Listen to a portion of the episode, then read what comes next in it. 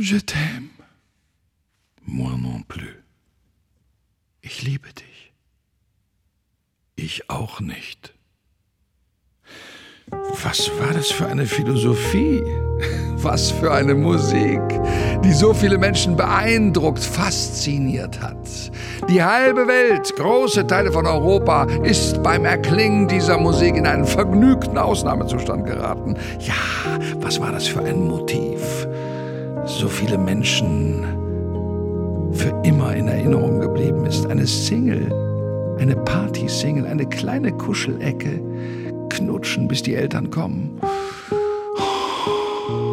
Was für eine Ungeheuerlichkeit, dass wir beim Hören dieser Single damals noch nicht einmal darüber informiert wurden, dass die beiden Interpreten möglicherweise gerade äh, während dieser Aufnahme intim, äh, also waren. Stand ja auch nicht auf der Single drauf. Achtung, das Stöhnen kann ihre Jugend beeinflussen. Dieser Sound wird sie ein Leben lang begleiten.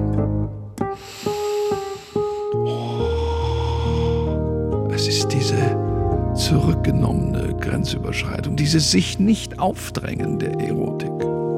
Gainsbourg und Birkin öffnen uns die Tür zu ihrem Schlafzimmer. Sie winken uns hinein. Hört uns ruhig zu. Wir drängen uns nicht auf. Wir machen's einfach.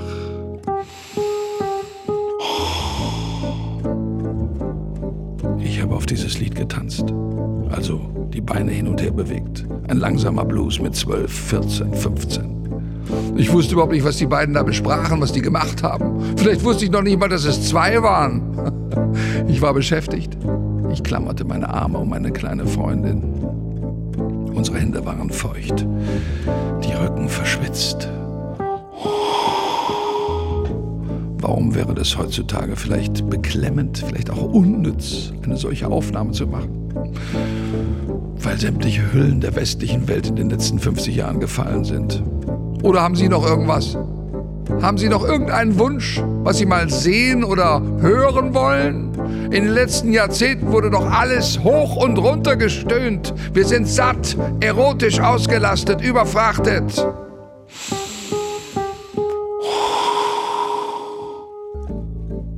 Die Vertonung eines Geschlechtsverkehrs.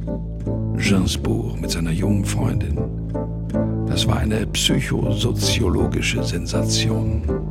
Zwei Menschen, die ihre Liebe öffentlich gemacht haben, öffentlich leben wollten, wie eine Klang-Erotik-Installation. Und das, obwohl beide überhaupt nicht singen konnten. Dö, dö, dö, moi non plus. Sie atmen einfach ihre Liebe ins Mikrofon. Folgten der Liebe noch einige Kunstwerke, dann die Eifersucht, der Alkoholismus, schließlich die Trennung.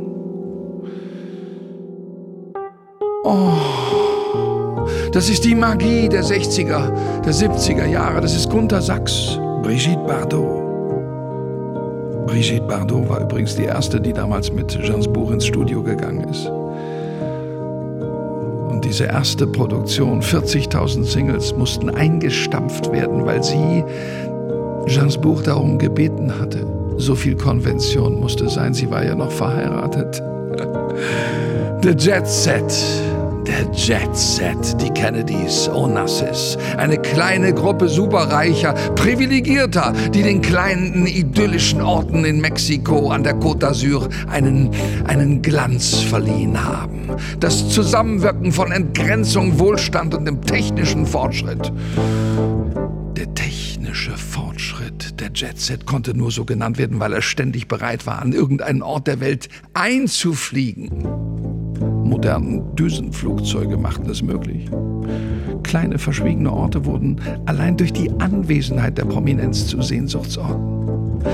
Das goldene Zeitalter der Romantik oh, hat der Modemacher Oleg Cassini das genannt. Und in Frankreich der 60er Jahre schwebt die Stilikone Jane Birkin ein. Ikonen Ikonen waren meistens schlank, sehr schmal, mit kleinen Brüsten, unglaublich sehnsüchtigen Lippen.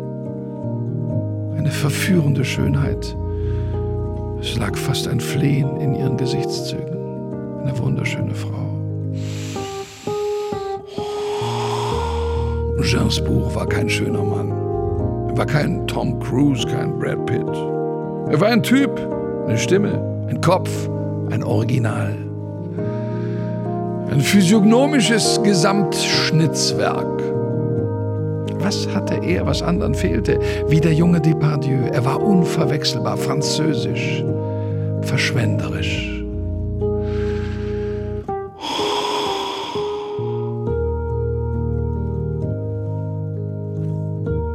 Jane Birkin, Chelsea, London geboren, in Paris gestorben, mit 76, erschöpft vom Ikonenleben.